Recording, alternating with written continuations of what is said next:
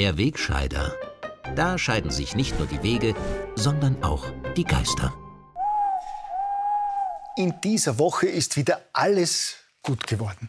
Der Kanzler und der Gesundheitsminister haben bei der gefühlt 547. Corona-Pressekonferenz unmaskiert, freudestrahlend und ohne Plexiglaswand erklärt, dass es ab 1. Juli zu weiteren gewaltigen Lockerungsschritten kommt. Die Sperrstunde fällt, die Nachtgastronomie kann wieder aufsperren, die Maskenpflicht fällt zum Teil.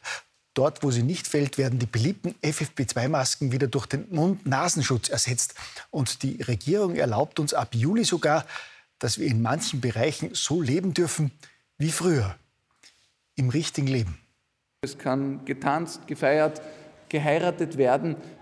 Ja, vielen Dank, Herr Bundeskanzler, vielen Dank, liebe Bundesregierung, dass wir von Ihren Gnaden wieder tanzen, feiern und sogar heiraten dürfen, ist ein wirkliches Privileg, ein Sonderrecht, also sozusagen ein Recht auf eine Freiheit, an die wir nicht einmal im Traum mehr gedacht hätten, dass wir die noch erleben dürfen.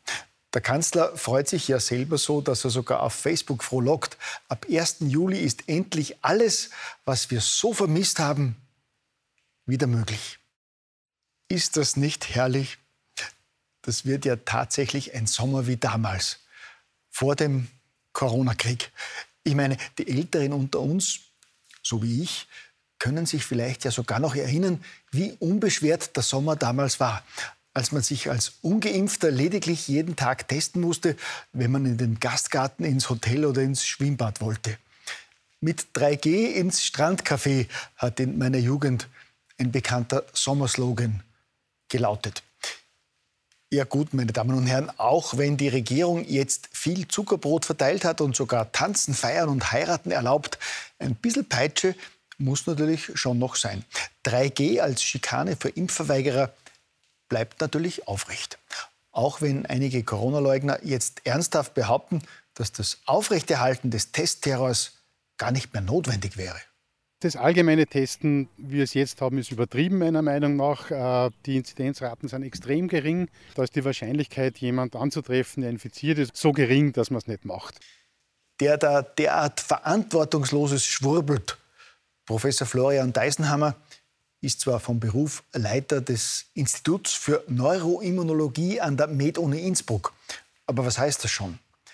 Dass der Mann sich mit seinen Angriffen gegen unsere Regierung stellt, die ja nur unser Bestes will, lässt vermuten, dass er sich jetzt offenbar auch der unseligen Verschwörungssekte der unfolgsamen Kritiker angeschlossen hat. Das beweisen ja auch seine frechen Ausführungen zu angeblichen Grundrechten der Bürger. Es entsteht schon der Eindruck aus der Politik, dass unsere Grundrechte jetzt verzögert werden und zwar eher so, das Ansinnen ist, möglichst lang das nur zu verzögern und nicht möglichst früh uns das wieder zurückzugeben. Also da wäre jetzt schon ein Umdenken notwendig. ein Umdenken. Was glaubt dieser Mann? Ich meine, nur weil sich außer ihm noch tausende Ärzte und Experten nicht dem globalen Corona-Diktat unterordnen und nur weil außer Österreich mittlerweile kaum mehr ein Land die 3G-Schikane aufrechterhält und nur weil es sich Urlauber aus Deutschland, der Schweiz und anderen Ländern wahrscheinlich dreimal überlegen, ob sie ihren Urlaub heuer in Österreich verbringen, wo sie im Gegensatz zu Italien und anderen klassischen Sommerdestinationen auch im wohlverdienten Urlaub nur ins Restaurant ihrer Wahl gehen können, wenn sie sich dem permanenten Testzwang unterordnen. Ich meine, nur deshalb sollte die österreichische Regierung die segensreiche und nachvollziehbare 3G-Regel aufheben? Also da bin ich schon froh, dass wir zurzeit verantwortungsvolle Regierungspolitiker haben, die sich von derlei Kritik nicht beeindrucken lassen und an der 3G-Schikane eisern festhalten. Mein intuitiver Zugang ist aber nur, dass wir gut beraten sind, äh, durchaus auch daran äh, festzuhalten, gerade äh, was sensible Bereiche betrifft. Eben. Danke, Herr Vizekanzler, dass sich eine ganze Nation auf Ihren intuitiven Zugang verlassen kann.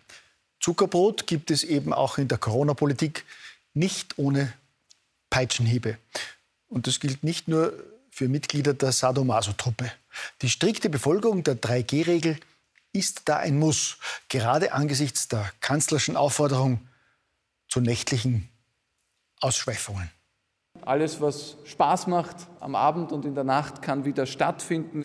Mit anderen Worten, Beischlaf und alles, was sonst noch Spaß macht am Abend und in der Nacht, ist ab 1. Juli offiziell erlaubt und kann wieder stattfinden. Selbstverständlich nur unter strenger Befolgung der 3G-Regel. Andernfalls übernimmt die Republik keine Haftung für etwaige Folgen. Gut, gerade im Hinblick auf alles, was in der Nacht Spaß macht, besteht natürlich die Gefahr, dass selbst der größte Depp gneist. Welch geniale Strategie die 3G-Schikane verfolgt. Insbesondere für promiskuitiv veranlagte Menschen ist die tägliche Testung ja eine wirkliche Plage. Ein Umstand, der eindeutig für eine Corona-Impfung spricht und zweifellos ein weiterer wichtiger Mosaikstein für unsere von Event 201 und der Pharmaindustrie unterstützte Initiative Impfzwang durch die Hintertür. An dieser Stelle möchte ich auch einmal unsere Regierungsspitzen in Schutz nehmen, denen vorgeworfen wird, sie hätten uns im vergangenen Jahr belogen, als sie uns versprochen hatten, dass es eine Impfpflicht nicht geben werde.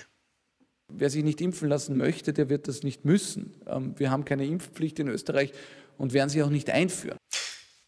Ja, gut, das klingt jetzt tatsächlich so, als hätte die Regierung das damals versprochen.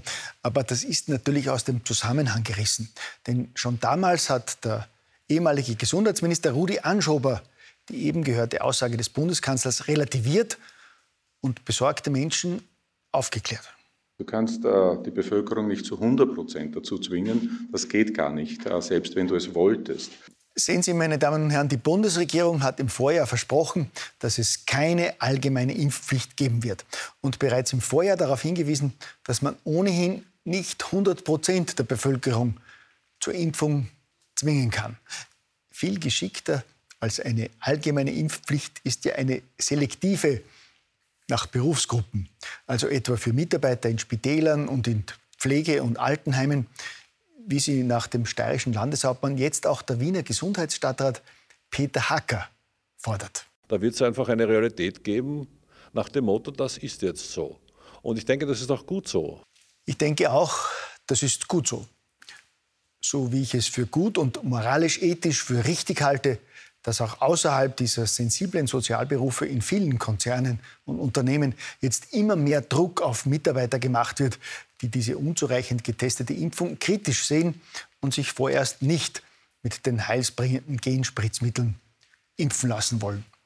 Obwohl diese bekanntlich ja der einzige Schutz gegen die immer noch gefährlicheren Alpha, Beta, Gamma, Delta und Omega-Mutationen sind, an denen die ungeimpften alle sterben werden insbesondere die Jugendlichen und die Kinder. Deshalb ist es jetzt ein Gebot der Stunde, trotz sinkender Inzidenzen über den Sommer auch alle Kinder und Jugendlichen durchzuimpfen. Koste es, was es wolle. Gell?